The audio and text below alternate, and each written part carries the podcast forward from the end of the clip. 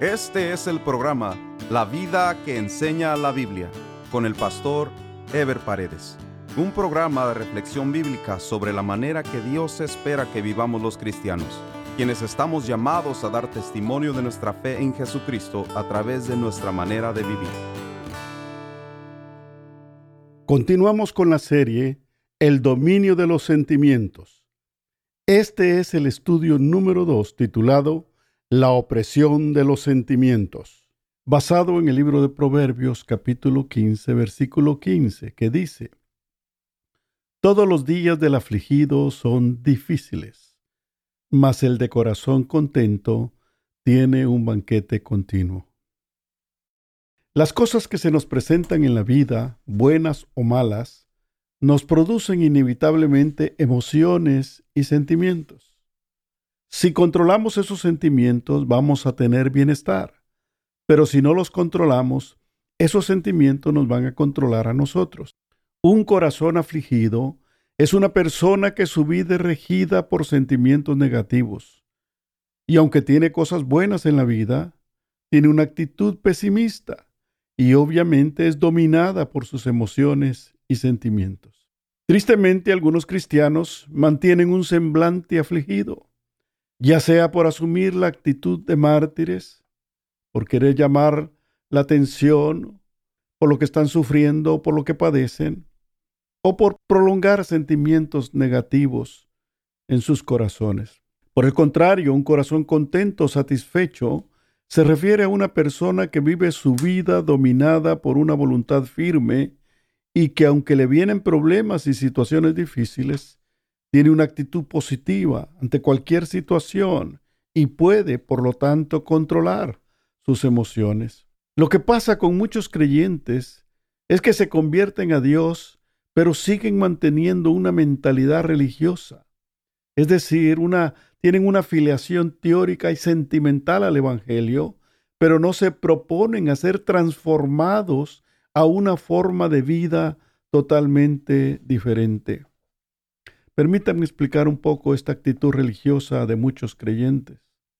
Como no profundizan en su comunión con Dios, tienen una fe débil y practican una fe sentimental, mantienen cosas del pasado en su vida y dependen de sus sentimientos, de lo que otros dicen.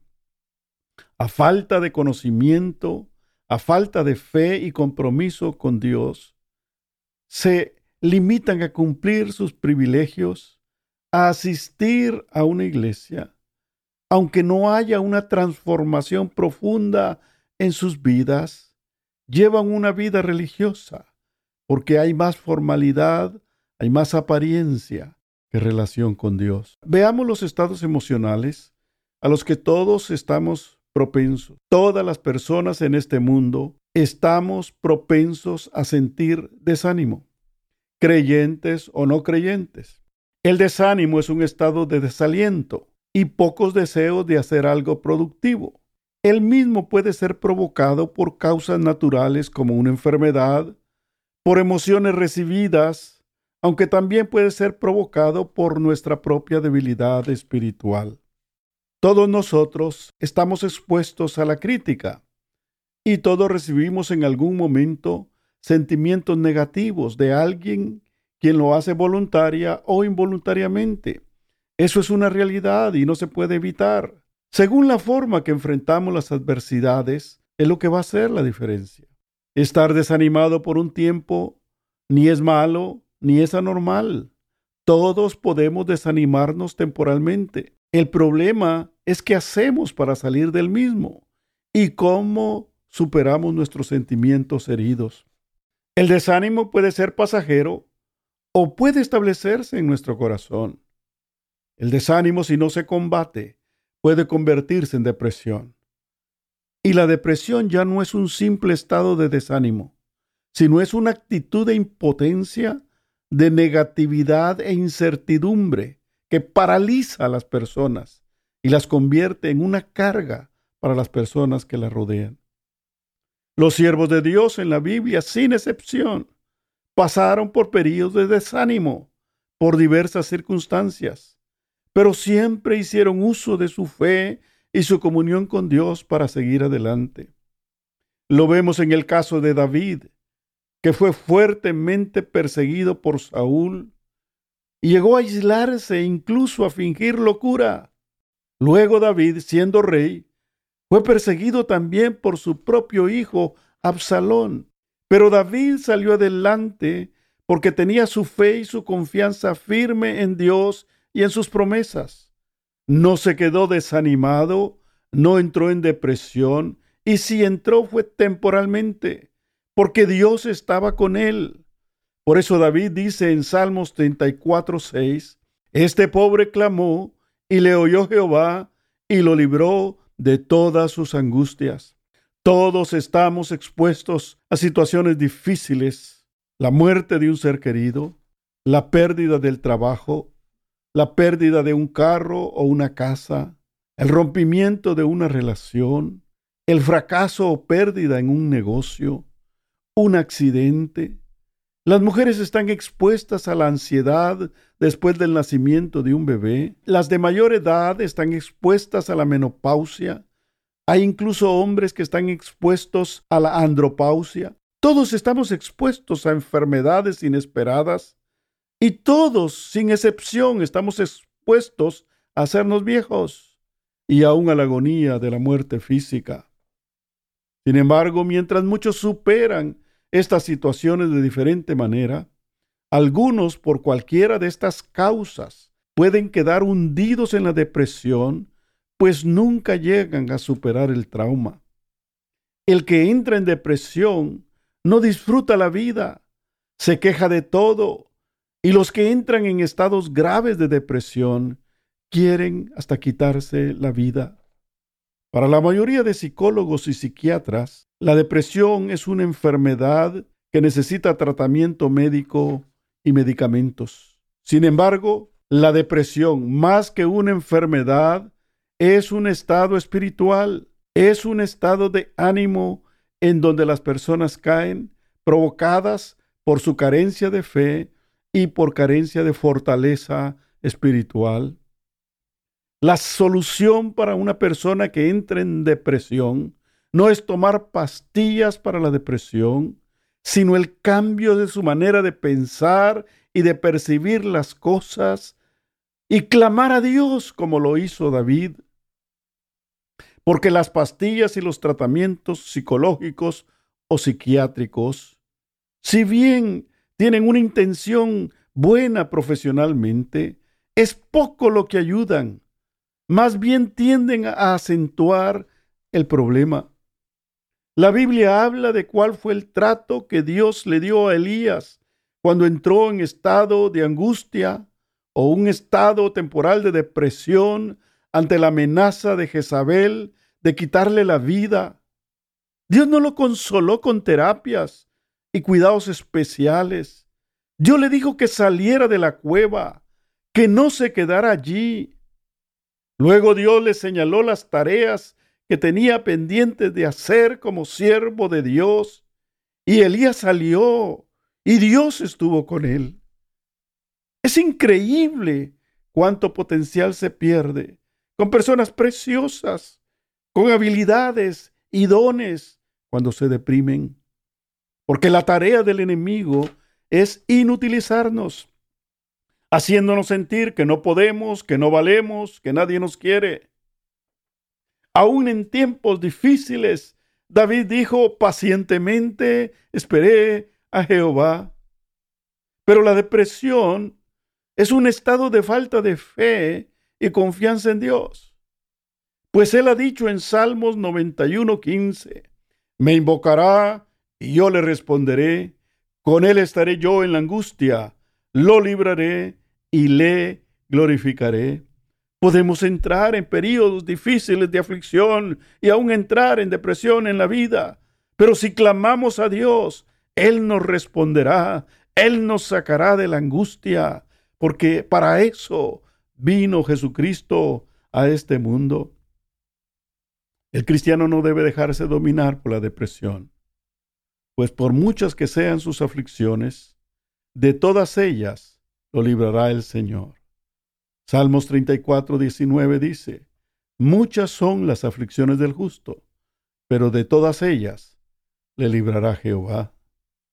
La Biblia nos cuenta la historia de Job, un hombre bueno, un hombre temeroso de Dios, el cual perdió todos sus bienes, perdió a sus hijos e hijas, que murieron uno tras otro. Le vino una enfermedad horrible y dolorosa, y para colmo de males su esposa le dijo, maldice a Dios y muérete. Sin embargo, Job no entró en depresión en medio de su pérdida, en medio de su dolor. Job dijo en el capítulo 1, versículo 21, Desnudo salí del vientre de mi madre, y desnudo volveré allá. Jehová dio y Jehová quitó, sea el nombre de Dios bendito. En medio de su dolor y enfermedad, Job hace una declaración de esperanza que debería ser la declaración de todos los creyentes ante situaciones de angustia en la vida. Job dice en el libro de Job capítulo 19 versículo 25, Yo sé que mi redentor vive y al fin se levantará sobre el polvo. Lo que Job está diciendo es que Dios vive y que Él está presente en su vida y que por lo tanto Él descansará en Él para que lo sostenga en esta vida y hasta el final de esta vida. Una de las características de algunas personas que caen en depresión es que viven en el pasado, o mejor dicho, viven en el presente atormentados por eventos que ocurrieron en el pasado y que no los han podido superar emocionalmente. Pero debemos saber que para eso vino Cristo. Cristo sabía la condición de los hombres en la humanidad. Y cuando Cristo vino, su primera declaración basada en la palabra, la dice en Lucas 4:18. El Espíritu del Señor está sobre mí, por cuanto me ha ungido para dar buenas nuevas a los pobres. Me has enviado a sanar a los quebrantados de corazón, a los que están lastimados a los que la vida les, les ha causado dolor, a pregonar libertad a los cautivos y vista a los ciegos, a poner en libertad a los oprimidos. Muchas personas, cuando aceptan a Cristo, quizá están desanimadas, oprimidas y aún sumidas en la depresión, pero a través de aceptar a Cristo en su corazón, han desarrollado un espíritu de satisfacción que les permite disfrutar la vida, a pesar de que siguen expuestos a las adversidades. Han entendido que Cristo vino para hacerlos libres y han entrado en esa libertad. Pero cuando hablamos de, aflicciones, también hay otra consecuencia asociada con los de espíritu afligido, como dice el pasaje que leímos. Si la depresión es el resultado en algunos casos de situaciones no superadas del pasado. La ansiedad es una característica asociada con aquellos que esperan que algo malo les pase en el futuro. La ansiedad es una profunda aflicción por algo que se teme que pueda pasar. Es una opresión por algo que se anticipa sin que necesariamente vaya a ocurrir. La ansiedad es el estado de aquellos que se afligen por algo que va a suceder, pero se afligen antes de que suceda. Está comprobado que muchos caen en ansiedad por causas que nunca llegarán a suceder. Cuando se cumplió el año 2000, el fin de siglo, muchos entraron en ansiedad porque algo catastrófico iba a pasar en el mundo. No pasó nada pero aún muchos cristianos entraron en psicosis, empezaron a guardar alimentos, porque no tenían su confianza en el Señor. Dicen los estudios que el 30% de las personas que padecen depresión es por cosas del pasado que no pueden ser cambiadas. Y el 40% de las personas que padecen ansiedad es por causas que nunca pasarán. El cristiano maduro es gobernado por las verdades que Dios ha transmitido a través de su palabra. Desarrolla principios y convicciones. Su pensamiento y sus decisiones se basan en lo que Dios dice en su bendita palabra y no en sus sentimientos o su estado emocional. Pueden estar tristes, pueden estar alegres, pero su fe se mantiene firme en cualquier circunstancia porque no dependen de esos sentimientos. A un Job, quien sí recibió un ataque directo del enemigo, supo confiar y esperar en Dios. El diablo no puede controlar la mente de un hijo de Dios, ni dirigir sus sentimientos, ni mucho menos determinar su voluntad. La Biblia dice en Mateo, resistid al diablo y huirá de vosotros. David también entró en un estado temporal de depresión, pero fue por su propio error, por su propio pecado. Lo invadió un sentimiento de culpa por el pecado que había cometido pero se arrepintió, confesó su pecado, clamó a Dios y fue libre de la angustia de su alma. En Salmo 51, del 9 al 12, David dice, Esconde tu rostro de mis pecados y borra todas mis maldades.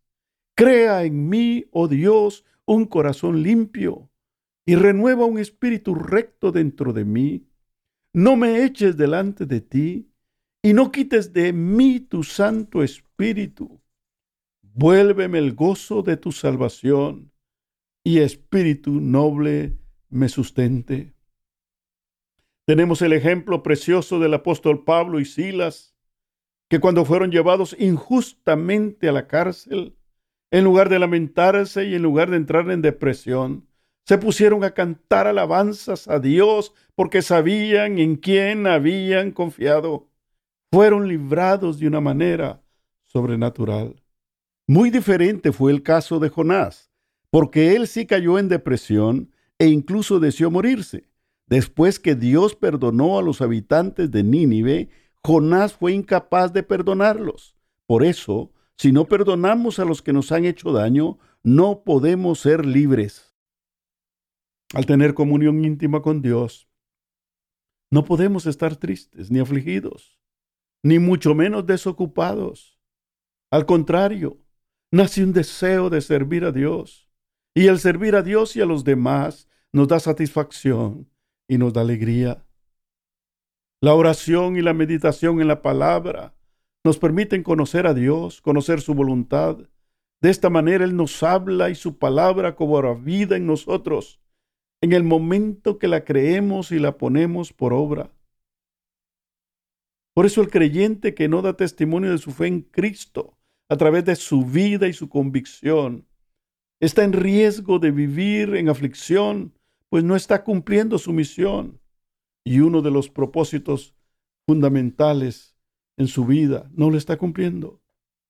Mientras estemos en este mundo, seguiremos expuestos a enfrentar problemas y malas noticias. Pero quien confía en Dios sabe que ninguna mala noticia lo dejará desanimado o derrotado. El libro de los Salmos ciento, en el capítulo 112, versículo 7 dice, No tendrá temor de malas noticias. Su corazón está firme, confiado en Jehová. No es que no tendrá malas noticias, sino que su corazón está firme en Jehová. Y no hay mala noticia que sea más grande que el poder de Dios. Por eso Pablo dijo en 2 Corintios capítulo 4, versículos 8 y 9, refiriéndose a nuestra debilidad y a las aflicciones de la vida, dice, estamos atribulados en todo, mas no angustiados, en apuros, mas no desamparados, perseguidos, mas no desesperados, derribados, pero no destruidos. Qué preciosa la fe y la confianza de Pablo. Nos estimula a saber que aunque estemos pasando por situaciones difíciles de aflicción, de angustia, Dios está con nosotros y Él nos va a levantar. Porque Dios quiere que vivamos con un espíritu alegre y con ánimo de disfrutar la vida. Dios quiere que desarrollemos un espíritu de satisfacción y contentamiento porque vivimos bajo su gracia y protección. Dios quiere que seamos útiles porque tenemos que trabajar y ser productivos porque este mundo necesita ver el fruto del Espíritu en la vida de los cristianos. Nunca ha sido el propósito de Dios que sus criaturas vivan en lamentos y aflicción por las cosas de este mundo. Quien no tiene a Jesucristo en el corazón es dominado por las circunstancias, es vencido por las emociones y corre el riesgo de vivir en ansiedad, o en depresión. Pero quien tiene a Jesucristo en el corazón tiene fe y esperanza. Y aun en medio de circunstancias difíciles, sabe que Dios tiene su vida y sus problemas en sus manos. Y el que está en las manos de Dios, no hay valiente que lo arrebate. En el próximo estudio de esta serie titulada El dominio de los sentimientos, estaremos hablando del poder de los sentimientos cómo los sentimientos pueden doblegar nuestra fe y apartarnos completamente de Dios. Nos vemos en el próximo estudio. Dios les bendiga. Este fue el programa La vida que enseña la Biblia con el pastor Ever Paredes. Este programa fue patrocinado por la iglesia La Puerta Abierta, ubicada en Irvine, en el condado de Orange, California. La Iglesia La Puerta Abierta transmite uno de sus servicios por YouTube. Si desea ver la transmisión con los mensajes del pastor Ever Paredes, vaya a nuestro sitio de internet, lapuertaabierta.com, y haga clic en transmisión en vivo. O directamente a YouTube y escriba LPA en vivo, los domingos a las 10.30 de la mañana. Si desea mayor información, escriba al correo electrónico info arroba lapuertaabierta.com